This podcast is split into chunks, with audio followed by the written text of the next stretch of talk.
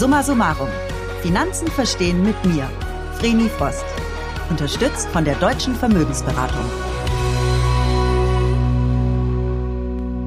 Hallo, liebe Hörerinnen und Hörer, herzlich willkommen zu einer neuen Folge von Summa Summarum. Ich bin's, eure Vreni, und ich begrüße euch heute Morgen aus meinem Wohnzimmer. Ich sitze hier mit Babette Mahnert von goldfrau.de. Guten Morgen, Babette. Guten Morgen, liebe Vreni. Ich bin ja froh, dass du hier bist, denn Liebe Hörerinnen und Hörer, Babette ist heute früh erstmal in die falsche Richtung gefahren. Wenn es aber um Geldanlagen geht, fährt sie in die richtige Richtung. Babette war 17 Jahre lang in vier oh. unterschiedlichen Banken tätig und hat dort über 10.000 Gespräche mit Menschen geführt. Zu ihren Kunden gehörten Vorstände aus der Wirtschaft, Unternehmer, Politiker, Schauspieler und Musiker. Aber jetzt hat Babette sich mit goldfrau.de selbstständig gemacht und wir sprechen heute darüber, ob Frauen und Finanzen eigentlich gesondert behandelt werden müssen. Ist Frauen und Finanzen ein Tabuthema oder kein Tabuthema?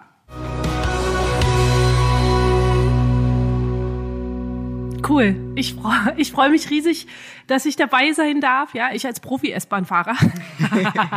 Stell dich doch ja. erst noch mal kurz bei uns vor. Wer bist du und was machst du? Genau, ich bin Babette Mahnert und ich helfe Frauen, ihre Finanzen auf die Kette zu kriegen, weil ich immer wieder merke, dass irgendwie Ängste und Unsicherheiten Frauen davon abhalten, für ihre Finanzen loszugehen.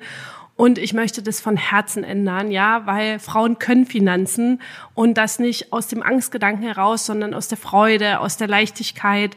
Und das ist einfach mein Herzensthema. Warum bist du aus dem Bankenwesen ausgestiegen? Ähm, ich bin ausgestiegen, weil ich irgendwann keinen Bock mehr hatte, Kunden was zu verkaufen, was sie einfach nicht brauchen. Ja, weil das System in Wirtschaftsunternehmen ist so, dass letztendlich ganz hinten das Produkt steht, was du verkaufst, was aber im Prozess in der Bank halt ganz vorne halt stehst und du kannst gar nicht frei mehr beraten, weil es natürlich darum geht, Produkte zu verkaufen. Ja, und das ist auch total in Ordnung. Ja, jedes Wirtschaftsunternehmen darf auch Produkte verkaufen. Ich finde aber wichtig zu gucken, was ist der Zweck, weswegen wir mit unseren Kunden sprechen. Und das war für mich irgendwann ein Punkt, wo meine persönlichen Werte nicht mehr mit den Werten von dem DAX-Unternehmen zusammengepasst haben, mit dem ich als letztes gearbeitet habe bei dem ich als letztes gearbeitet habe. Genau. Und dann hast du dich selbstständig gemacht. Ja, aber nicht mit den Finanzen. Ich habe dann äh, was komplett anderes gemacht, habe kreativ gearbeitet, habe mein Taschenlabel gegründet. Ja, Ach, genau. Cool. Ja, wirklich was komplett anderes gemacht. Habe auch wirklich Taschen entworfen und die selber gefertigt und unglaublich schöne Taschen, ganz so kunterbunt, individuelle Sachen. Ja, wir sitzen hier gerade bei der Vreni. Vreni hat unglaublich schöne Details in, in ihrer Wohnung. Deswegen ich mag auch ähm, schöne Details und habe wirklich was komplett anderes gemacht. Und das Finanzthema kam vor ungefähr einem Jahr zu mir zurück in Form von privaten Beratungsanfragen. Ja, dann sind von unter, Freunden von Freunden, ja. ja. genau, die gefragt haben, du, wir haben jetzt das und das, kannst du uns nicht helfen? Und ich so, ja, geht nur noch mal zu eurer Bank. Ich bin seit zwei Jahren raus, ja, weil es war vor einem Jahr.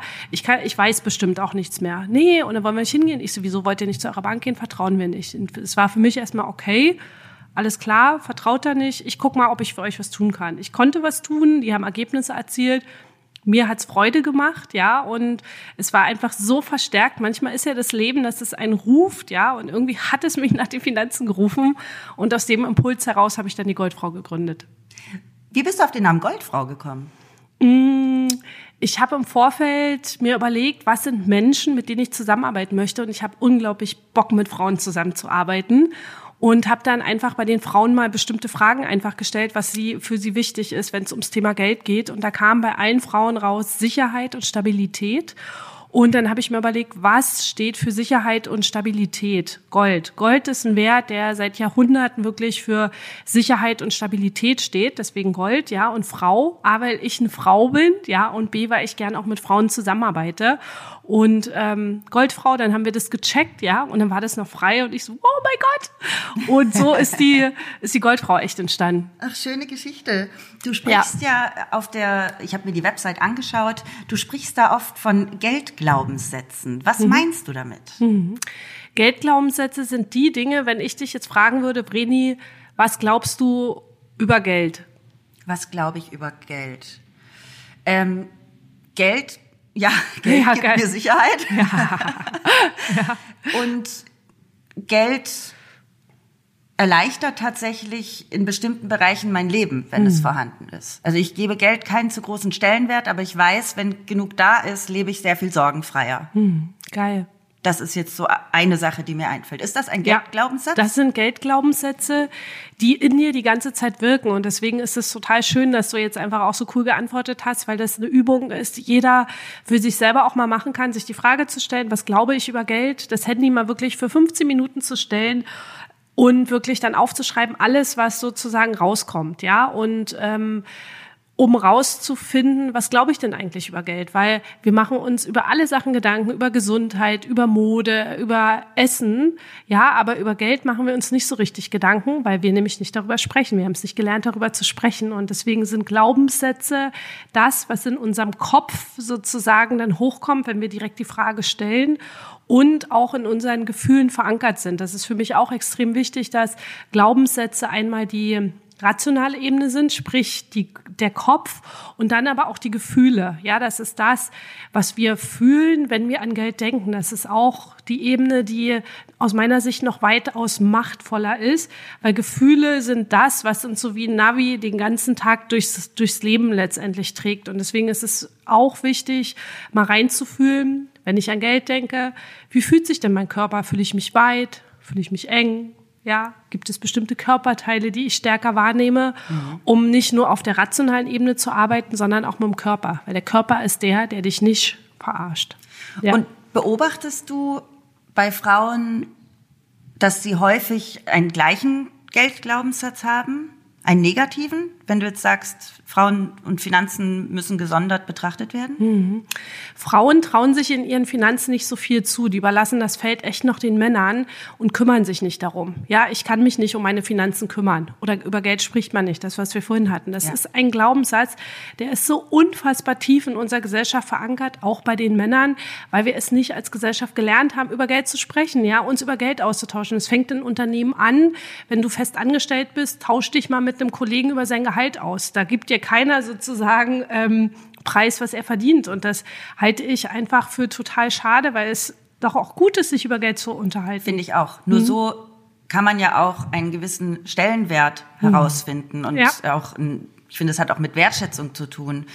Ähm, ich glaube, ich hatte da ziemlich Glück, weil meine Mama zu Hause viel Finanzen geregelt hat. Mhm. Und uns auch, mit uns auch darüber gesprochen hat. Also ich beobachte das oft, dass ich in der Erziehung bei meinen Eltern das Glück hatte, nicht als Mädchen gesondert behandelt zu werden. Und das habe ich aber erst vor ein paar Jahren festgestellt, was das für ein krasses Glück war, das ich aber nie so wahrgenommen habe. Aber jetzt, wenn ich mit vielen Frauen spreche und merke, in was für Strukturen die teilweise erzogen wurden, dann fällt mir jetzt immer mehr auf, was meine Eltern mir da eigentlich so von der Pike auf an tollen Dingen vermittelt haben, die mich so ganz unbeschwert und selbstbewusst werden ließen. Absolut, das ist total schön, wie du das gerade auch beschreibst, dass es ein Geschenk war, wirklich von den Eltern unbewusst, was sie an dich weitergegeben haben, weil einfach Finanzen für dich nicht auf einer unterbewussten Ebene unangenehm besetzt sind durch irgendwelche Geschichten oder irgendwelche Gefühle. Naja, ich hatte halt nie Geld früher und habe halt immer, als Studentin habe ich schon auch im, im Dispo gelebt, aber mir war auch klar, dass sich das irgendwann ändern wird. Also es war nie mhm. so kritisch, dass ich das nicht mehr geschafft hätte oder so. Aber das ist eine andere Geschichte. ähm, welche Vorurteile haben wir denn gegenüber Geld eigentlich? Ähm, dass wir nicht drüber sprechen, ist das allergrößte Vorurteil, was wir haben. Dann auch der Glaubenssatz, Geld alleine macht nicht glücklich. Das höre ich auch immer wieder. Ähm, was total schade ist, weil natürlich macht Geld allein nicht glücklich, aber Geld lässt dir die Umstände schaffen, die dich glücklich machen. Und deswegen führt Geld letztendlich zu, zu Glück, ja, weil du dir das Leben schaffen kannst auf einer wunderschönen Ebene, ja, was es auch für dich immerhin, was es für dich bedeutet, ob es heißt, dass du schön wohnen möchtest, ob, ob du reisen möchtest, ob du andere Menschen auch unterstützen möchtest, ja, indem du deine Herzensprojekte mit Geldspenden unterstützt, dass wiederum andere Leute auch die Welt noch besser machen können, ja. Also also das ist ein, ein Glaubenssatz. Dann ähm, lieber die den Spatz in der Hand als die Taube auf dem Dach. Sprich, wir deckeln uns nach oben ja, das ist auch geil. Mhm. Vreni guckt äh, gerade nachdenklich. Ich ja. übersetze Meine mal. Augen kneifen ja. zusammen und ich überlege. Ja, genau. Also wir geben uns häufig mit einem kurzfristigen Erfolg zufrieden, weil wir nicht gelernt haben, langfristig zu warten, ähm, um quasi das größere Geschenk auch entgegenzunehmen. Ja, also wir nehmen dann einfach erstmal das, was kurzfristig für uns den besseren Erfolg verspricht und gucken gar nicht, was uns langfristig erwarten würde, wenn wir das Ganze langfristig betrachten würden. Da sind wir wie die Kinder mit dem Stück Schokolade, ja. die es gleich essen müssen. Ja, genau. Und da gab es mal ein Experiment mit Marshmallows. Das war auch ganz interessant. Da sind zwei Kinder äh, sind Kinder quasi in den Raum gesetzt worden. Erst ein Marshmallow, kennst du, ne? Genau. genau. Und die Kinder, die, ich erzähle das bloß noch kurz zu Ende und dann ging der Erwachsene raus, hat gesagt, wenn nachher das Marshmallow noch da ist, kriegst du noch ein zweites halt. Und dann haben die Kinder, die gewartet haben, die es nicht sofort gegessen haben, das fand ich total interessant, die haben sie weiterhin dann begleitet und die sind erfolgreicher in ihrem Leben gewesen, weil sie eben nicht auf diesen kurzfristigen Erfolg aus waren, sondern gewartet haben, was dann einfach noch kommt. Und das fand ich ein ganz schönes Experiment auch, ähm, um zu zeigen wirklich, dass es sich lohnt, auch dran zu bleiben und langfristig sich letztendlich auszurichten. Ja, das ist tatsächlich spannend. Was ist denn eigentlich deine eigene Geldgeschichte? Eine, eine sehr spannende Geschichte, ja. Ich habe viele Jahre gar nicht den Zusammenhang kapiert zwischen dem, was auf meinem Konto ist und zwischen dem, was so in meinem Unterbewusstsein einprogrammiert ist, weil ich mir früher darüber schlicht und ergreifend keine Gedanken gemacht habe. Ich habe ja viele Jahre in Unternehmen gearbeitet und hatte unterschiedliche auch sehr spannende Funktionen, die ich einfach ausüben konnte und mit der mehr Verantwortung kam auch mehr Gehalt dazu. Aber mein Kontostand ist im Prinzip nicht mit dem mehr Gehalt gewachsen, sondern das hat sich nicht verändert. Und irgendwann bin ich tiefer auch in mich eingestiegen, in das, was mich auch beschäftigt als Mensch Richtung Persönlichkeitsentwicklung und das Geld natürlich auch ein Thema und habe dann mir die Frage gestellt, warum ist das so? Warum gelingt es mir nicht, trotz mehr Gehalt auch mehr Geld zu halten? Und bin da wirklich tiefer reingegangen und um die Geschichte abzukürzen, habe ich festgestellt, dass meine Mama, bei uns war zu Hause immer Geld ein Streitthema. Meine Mama hat sich regelmäßig mit ihrem Lebensgefährten darum gestritten weil einfach sie nicht in der Lage war, wirtschaftlich so viel Geld zu verdienen, dass, dass es für die Familie gereicht hätte. Und die haben sich wirklich gefetzt. Und wenn sie sich nicht gefetzt haben, war dieses unangenehme Gefühl im Raum. Und Kinder sind unfassbar sensibel. Die, die fühlen. Ja, die nehmen ja alles auf. Genau, die fühlen sozusagen alles, was halt auch im Raum ist. Was bei mir dazu geführt hat, ich habe dann geschlussfolgert, okay, wenn man Geld hat, streitet man sich. Ja, das ist das, was ich als Kind geschlussfolgert habe. Deswegen hast du es ausgegeben. Ja, sehr gut. Und deswegen habe ich es nämlich ausgegeben. Und ähm, das für mich auch zu erkennen, dass diese Schlussfolgerung, die ich daraus als Kind gezogen habe, gar nicht richtig ist, weil Geld ja nicht zu Streit führt, sondern es haben ja andere Sachen zu Streit geführt. Das war für mich der extrem so, boah, was? Ja, äh, so ganz perfide, was halt, ja, das war echt wirklich eine Erleuchtung.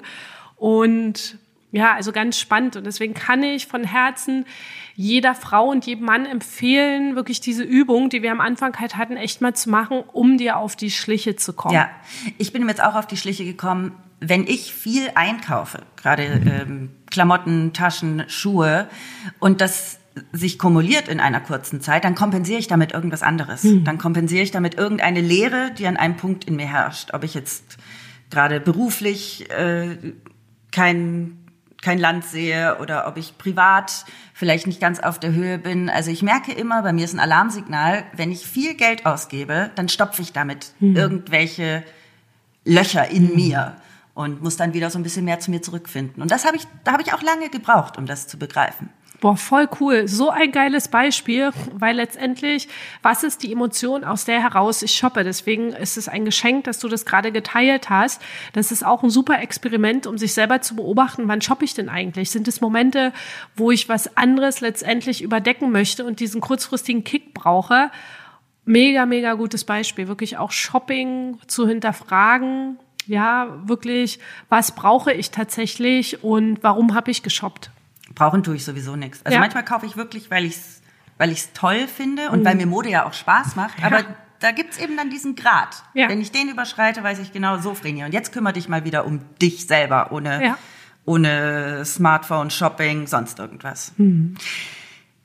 Wie ist das denn? Brauchen Frauen wirklich, du hast ja jetzt schon angedeutet, dass, dass Frauen sich nicht so viel zutrauen mit ihren Finanzen. Also brauchen wir wirklich eine gesonderte Finanzberatung? Ja, Frauen brauchen eine andere Finanzberatung, weil Frauen sich von Frauen einfach besser abgeholt fühlen. Ja, bei den Männern ist es häufig sachlich erklärt und Frauen fühlen sich davon nicht abgeholt, weil sie es vielleicht nicht beim ersten Mal verstehen und auch nicht beim zweiten Mal. Und sich nicht trauen nachzufragen. Und sich auch. nicht trauen nachzufragen, ja, weil dann ist nämlich der eigene Selbstwert damit verknüpft, dass wir uns gar nicht zutrauen, ähm, dass wir uns selber darum kümmern können. Und deswegen brauchen Frauen Frauen, um in dem Thema loszugehen. Weil wenn man sich auch mal anguckt, wer ist eigentlich in der Anlage erfolgreicher? Was würdest du denken? Frauen oder Männer? Jetzt so langfristige Anlagen? Naja, wenn du jetzt so fragst, dann sage ich auf jeden Fall Frauen, mhm. weil sie nochmal ein ganz anderes Gespür haben für solche ja, Sachen. Wahrscheinlich, genau. wenn sie sich denn mal trauen. Ja, genau. Und das ist einfach auch der Punkt. Ne? Die Frauen wollen die Dinge verstehen, die sie letztendlich machen. Und wenn sie das verstanden haben, dann sind sie in der Umsetzung einfach erfolgreicher als Männer, weil sie die Sachen verstanden haben und auch die Regeln, die dahinter stehen. Weil Geldanlegen ist ja nicht schwer. Ne? Es gibt so ein paar Regeln, die einzuhalten sind. Und wenn du die verstanden hast, ja, dann kannst du das wirklich ganz easy letztendlich auch machen. Und dazu gibt es Studien, dass Frauen da erfolgreicher ja, sind? dazu gibt es Studien, dass Frauen erfolgreicher sind, was die Anlage betrifft, weil sie dann auch bereit sind. Wir hatten uns vorhin, ähm, bevor das Interview begonnen hat, mal so ein Stückchen auch darüber ausgetauscht, was beim, bei, was beim Geldanlegen auch zu beachten ist. Und Frauen haben verstanden, dass es einfach wichtig ist, dann auch mal in Krisenzeiten das Geld drinnen zu behalten, ne? eben nicht rauszugehen aus, oder aus der Angst heraus plötzlich unrationale Entscheidungen zu treffen, weil sie verstanden haben, okay, ja, eine Regel ist, dass Märkte letztendlich schwanken können. Und wenn Märkte schwanken, heißt das nicht, dass die Anlage schlecht ist, sondern dass das einfach ein Mechanismus ist, der jetzt eingetreten ist, ein Risiko. Ja, und Frauen legen auch Geld nicht aus dem Giergedanken an. Ja, dort habe ich die Anlage, wo ich in einem Monat 500 Prozent bekomme. Ja, wo Männer ja. einfach auch Geld verbrennen, weil die Gier quasi sie halt bekommt. Und an dieser Stelle auch, wenn du jetzt zuhörst und merkst, das triggert mich, was erzählt sie da? Das trifft auch nicht für alle zu. Das sind einfach Studien, wo eine bestimmte Anzahl an Menschen gefragt wurden und diese Anzahl an Menschen hat so geantwortet, dass das das Ergebnis war. Also horch da mal in dich rein, inwieweit das für dich zutrifft oder auch nicht. Ja, welche Fehler machen Frauen denn, was Finanzen betrifft? Oder wo sind denn gesellschaftlich betrachtet auch unsere Nachteile? Hm.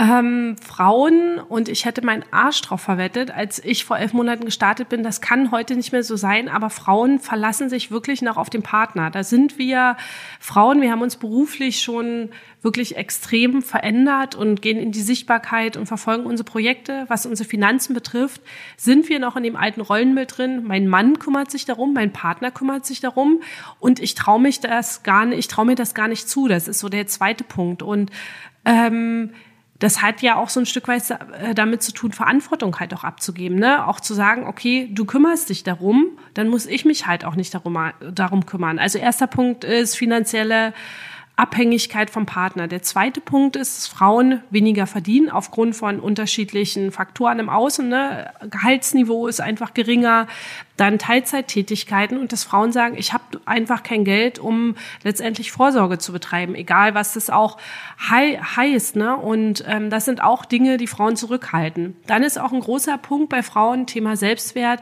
Ich habe Angst, Fehler zu machen. Oh Gott, was ist, wenn ich jetzt mit der Anlage einfach einen Fehler mache und damit sie keinen Fehler machen, gehen sie halt letztendlich gar nicht erst los. Ich habe zwei ganz spannende Geschichten in letzter Zeit gehört. Eine ganz liebe Freundin war bei mir zum Frühstück und hat mir erzählt, dass ihr Vater im Krankenhaus liegt und dass ihre Mutter zum ersten Mal mit 65 Jahren äh, jetzt die Woche am Geldautomaten war. Hm. Also die brauchte vom Vater dann das Passwort, der hat in ihrem Leben noch nicht einmal Geld abgehoben. Hm. Das ist die eine Geschichte und ich war jetzt am vergangenen Wochenende bei meiner besten Freundin und habe die besucht in Stuttgart. Und sie ist Mutter von zwei Kindern und arbeitet und ist auch selbstständig, also äh, mit ihren Finanzen, äh, getrennt von ihrem Mann. Mhm. Und sie hat mir eben erzählt, dass sie mit ihren Freundinnen zusammensaß und dass da auch das Thema Konto aufkam. Mhm. Und dass die meisten Freundinnen total erstaunt waren, dass meine Freundin ein eigenes Konto hat. Also, dass mhm. sie kein gemeinsames Konto haben. Und äh, die, die waren dann so, ja, äh, wieso teilt ihr das nicht? Und dann hat sie halt gemeint, na ja, das ist ja mein Geld und damit will ich halt machen, was ich will und will halt auch nicht, dass, dein, dass mein Mann sagt, wieso hast du dir jetzt noch Schuhe gekauft und wieso hast du dir jetzt das gekauft? weil das einfach ihr Geld ist. Und die Freundinnen meinten dann so, ja, dass ihre Männer dann schon ab und zu sagen, so, ja, was hast denn da wieder gekauft und wieso hast denn da Geld ausgegeben und jetzt diesen Monat nichts mehr. Da hätte ich halt auch überhaupt gar keinen Bock drauf. Mhm. Also ich könnte mir auch überhaupt nicht vorstellen, mein Konto zu teilen oder mich für irgendwas zu rechtfertigen, was mhm. ich mir gekauft habe. Ich arbeite, das ist mein Geld und das gebe ich aus, wie ich möchte. Natürlich mhm. verantwortungsbewusst, wenn ich noch für jemand sorgen muss, sorge ich natürlich für denjenigen mit. Aber sonst ist das mein Geld und da hat sich dann auch niemand einzumischen. Ich glaube, dass Männer ganz oft dann auch, weil sie ja in diese Rolle ja rein, ich sage jetzt nicht rein geboren, aber rein gewachsen sind, haben sie dann auch das Gefühl, dass sie so alles an sich reißen müssen. Ich glaube, das machen sie auch gar nicht boshaft, dass sie dann sagen, jetzt kauf mal nichts mehr. Sie meinen das ja auch gut und ich unterstelle jetzt auch keinen Geiz oder so, aber ja, da, da muss man sich, glaube ich, beidseitig annähern, sowohl der Mann als auch die Frau. Der Mann muss halt Absolut. halt offener werden, was, was das Geldverständnis angeht und die Frau muss halt auch die Angst verlieren. Wir, wir haben ja schon gelernt, wir haben ja auch Vorteile. Also der Vorteil, wenn wir uns reingefuchst haben, ist ja, dass wir damit gut umgehen können. Ich, oder habe ich das richtig verstanden? Genau, das hast du richtig verstanden. Und ich möchte an der Stelle auch nochmal sagen, Viele Männer werden in eine Rolle gepresst, die sie auch gar nicht erfüllen möchten, weil auch nicht jeder Mann möchte sich quasi damit beschäftigen für die Partnerschaft oder für die Familie. Das erlebe ich bei meinen Klienten auch, dass Männer manchmal eine Rolle gegeben wird, die sie gar nicht erfüllen möchten. Ja, und deswegen ist es so schön, wie du das gerade gesagt hast, das wie eine Annäherung zu sehen und dass jeder Verantwortung für das eigene Leben übernimmt, sprich für sich als Individuum und dann für die Gemeinschaft beziehungsweise für die Familie. Genau, es sind halt Menschen. Also ich unterscheide halt nicht zwischen Männern und Frauen in erster Linie, sondern für mich sind das halt, wie du sagst, alles Individuen. Mhm. Und denen stehen genau dieselben Rechte, sage ich jetzt mal in Anführungsstrichen, zu wie den Frauen, wenn sie auch keinen Bock haben, sich um Geld zu kümmern. Ja, absolut. Oder wenn sie auch äh, der Frau es überlassen, sich um das Finanzielle zu kümmern. Natürlich ist es wichtig, sich damit auszukennen. Das finde ich schon auch. Aber ja, jeder soll das so machen, wie er es für richtig hält und nicht in irgendwelche Rollen gepresst hm. werden. Was macht denn jetzt aber zum Beispiel eine nicht berufstätige Frau, die jetzt sagen wir mal verheiratet ist, Kinder hat, zu Hause bleibt, Hausfrau ist, wie kann denn so jemand finanziell unabhängig werden? Hm. Auch eine richtig, richtig gute Frage, indem sie mit ihrem Mann darüber spricht oder mit ihrem Partner oder Partnerin, je nachdem wie die Familienkonstellation halt auch ist, wie kann der andere einen Ausgleich für sie schaffen? Sprich, sie ist zu Hause, ja, sie kümmert sich um die Kinder und Familie ist genauso wichtig. Ja, es ist, es ist ein Job, es ist ein 24-Stunden-Job, ja. ja. deine Kinder sind da nicht nach acht Stunden, ja, jetzt geht mal schlafen, ne, Kinder sind einfach ein 24-Stunden-Job und das in der Partnerschaft wirklich geguckt wird, wie gleichen wir das auch aus, auch finanziell, sprich, dass der Mann oder der Partner, Partnerin wirklich für die Frau vorsorgt, indem eben ein fester Betrag wirklich ins Depot von der Frau gepackt wird und das nicht ein Gemeinschaftsdepot ist, sondern ein Depot nur für die Frau, um letztendlich auch dieses Ungleichgewicht auszugleichen und um der Frau einfach auch bessere Möglichkeiten auch mitzugeben. Ja, und die Frau hat ja auch die Möglichkeit, darüber nachzudenken, bin ich gerade zufrieden mit der Situation, so wie das ist, oder ähm, wollen wir nochmal über unsere gesamte Familiensituation sprechen? Ja, also das ist, glaube ich, auch ein Thema, was unfassbar wichtig ist, auch immer wieder über die Familiensituation zu sprechen, ja, was die Tätigkeiten betrifft und auch über die Finanzen innerhalb der Partnerschaft zu sprechen. Es ist auch so wichtig, sich mit dem Partner auch darüber auszutauschen. Ja, was habe ich letztens für eine Studie gelesen? Ich hoffe, ich sage jetzt nichts Falsches, aber ich glaube, 61 Prozent der Paare sprechen nicht über Geld. Absolut, ja. Das ist total verrückt wenn man nicht mal mit seinem Partner über Geld spricht. Ich meine, wir Deutschen, wir sprechen ja sowieso nicht gern über Geld. Noch nicht. Ja, wir sprechen noch nicht gerne genau, über Geld. Nicht. Das ist ja in Amerika ganz anders. Absolut. Wo man ja auch dadurch einen gewissen Freiheitsgedanken ausdrückt und äh, die sind da viel lockerer. Wir äh, machen das noch nicht, aber sowohl du als auch ich, wir versuchen ja dazu beizutragen, dass das mehr passiert, weil nur so können wir ja auch gewisse gesellschaftliche Positionen feststellen und unser Zusammenleben auch definieren. Ähm, und dem Partner Ungerechtigkeiten auch ausgleichen. Genau, ungerechtig ausgle Ungerechtigkeiten ausgleichen und den Partner besser auch verstehen, weil Geld ist Nummer eins Streitthema in der Partnerschaft und es ist so wichtig, dass wir lernen, darüber zu sprechen und nicht in dem Sinne von Buff, Buff, Buff mit Vorwürfen, sondern sich wirklich auch mal Zeit zu nehmen. Du schilderst mal, ne, was du über Geld denkst, was sind deine Erfahrungen dazu und dann ein zweites Date halt auch zu machen, wo der andere das schildert und das einfach nur anzunehmen und zuzuhören um auch erstmal zu erfahren, was denkt denn der andere. Also das ist auch eine schöne Aufgabe für deine Hörerinnen und Hörer, tatsächlich in der Partnerschaft mal über Geld zu sprechen. Und das fängt damit an, bitte einfach nur zuhören und den anderen 100 Prozent alles erzählen zu lassen, was er über äh, Geld denkt, was er fühlt, was auch die Ziele sind, die der Mensch auch im Leben hat und wie das auch zu Hause so war, um den anderen noch besser zu verstehen. Und ich verspreche, dass es wirklich für Überraschungen sorgt, auch da echt mal in die Tiefe zu gehen. Und ähm, ja, es ist ein ganz cooles Thema und regelmäßige Finanzdates auch zu haben. Das glaube ich auch, dass man sich so echt gut annähern kann mhm. und dass man so auch Lösungen aus Krisen findet, die ja. man vielleicht schon länger auch hat. Ja. Was beobachtest du denn bei Frauen im Hinblick auf das Thema Altersarmut? Hm. Ähm, Altersarmut, wir hatten uns ja gerade ganz schön darüber unterhalten, wie gelingt es einer Frau, die einfach derzeit kein Einkommen hat, weil sie sich um die Familie kümmert. Das sind Frauen, die von der Altersarmut stärker betroffen sind, ähm, wirklich auch aktiv zu gucken, egal wo du stehst. Ähm, wirklich auch zu schauen, wie gelingt es mir wirklich auch einen Beitrag aufzubauen, der mir dann später zur Verfügung steht aus dem ich monatlich eine Auszahlung halt auch haben kann. Und was kann ich aktiv tun? Also wirklich auch zu gucken, was kann ich letztendlich aktiv tun, um letztendlich mir Einkommen zu generieren. Du sagst, sparen bedeutet nicht gleich investieren. Mhm. Was bedeutet das? Ähm, wenn du Geld sparst, dann ist es äh, häufig so, dass du das Geld dann auf ein Sparkonto packst oder auf ein Tagesgeldkonto. Heutige, in der heutigen Zeit sind Tagesgeldkonten eher so das Mittel, weil wir aktuell keine Zinsen haben. Ja, eher genau. Minuszinsen. Ja, eher, eher Minuszinsen, genau. Und das ist der Punkt. Du sprichst es schon total gut an. In dem Moment, wenn das Geld, wenn der Großteil deines Geldes unverzinst letztendlich rumliegt. Ja, das heißt, du bekommst keine Zinsen und du hast aber auf der anderen Seite eine Geldentwertung durch Inflation. Das ist quasi der, der Wert des Geldes wird weniger oder andersrum gesagt, überleg mal, was eine Kugel Eis in deiner Kindheit gekostet hat was du heute dafür zahlst und alles, was dazwischen ist, ist quasi das Thema Inflation, ja? Und wenn du dein Geld nur sparst, vernichtest du langfristig Geld, weil der Wert des Geldes automatisch weniger wird, die Kaufkraft, das, was du dir davon kaufen kannst, ähm, weil du keine Zinsen hast und die Inflationsrate höher ist als die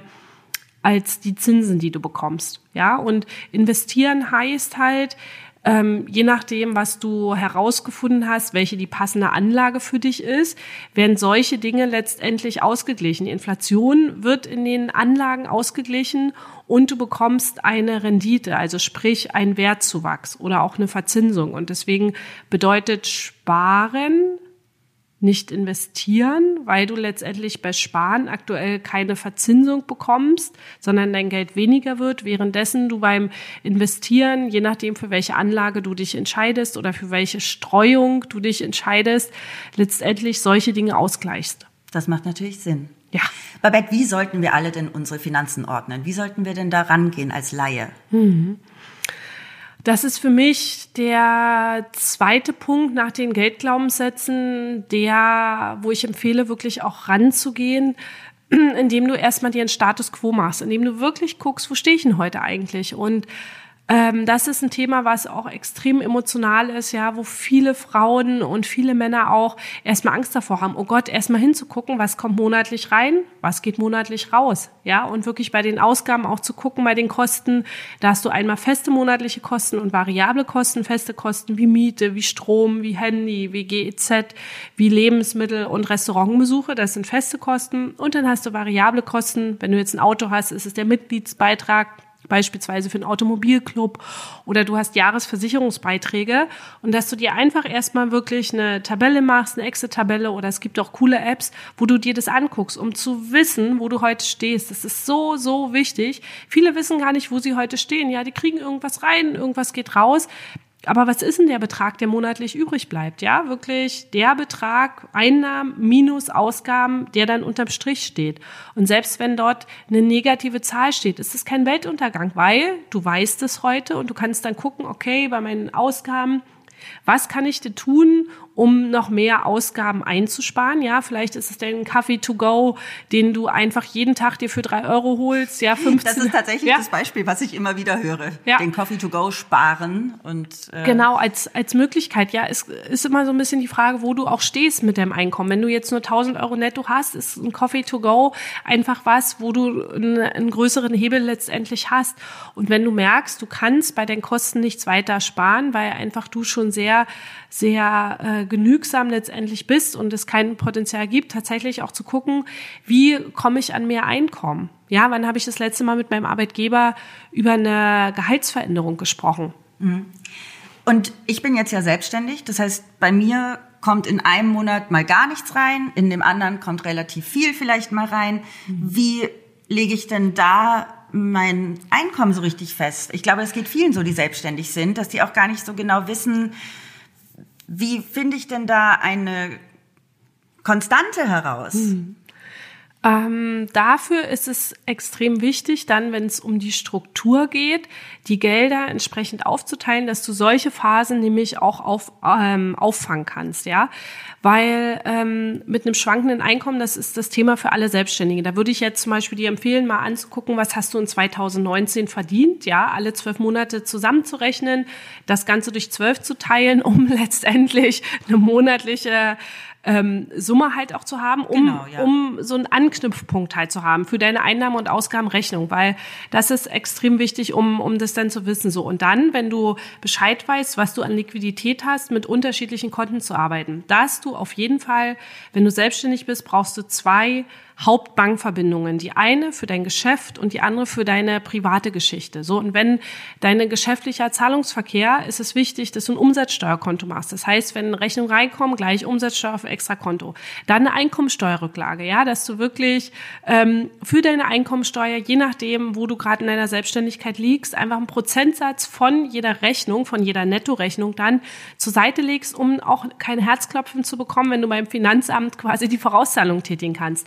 Dann als drittes Unterkonto für Investitionen, ja, wenn du planst, wirklich Dinge dir anzuschaffen, ja, das können, können technische Sachen sein, das kann irgendwas sein, was du für dein Business dann brauchst oder auch für deine berufliche Weiterbildung. Erste Kontenstruktur. Und dein Girokonto eben für, für laufende Sachen einfach auch hast, die für dein Business sind. So dann auf der privaten Seite, ja, also dann, wenn du von deinem Geschäft kommst, immer einen festen monatlichen Betrag auf dein privates Konto zu überweisen. So, und hast du zwei Möglichkeiten. Entweder du legst eine feste Summe fest oder Du sagst eben, nee, meine Einnahmen sind so schwankend, ich lege eine Prozentuale von jeder Nettorechnung fest, die automatisch, wenn die Nettorechnung kommt, als allererstes ja, also es kommt ja eine Bruttorechnung, dann die 19 Prozent extra und dann von dieser Nettorechnung quasi eine prozentuale, eine feste, die du als dein Einkommen festlegst, auf dein privates Konto überweist. Das ist so wichtig und das nicht erst machst, so nach Motto, was übrig bleibt, sondern das ganz klar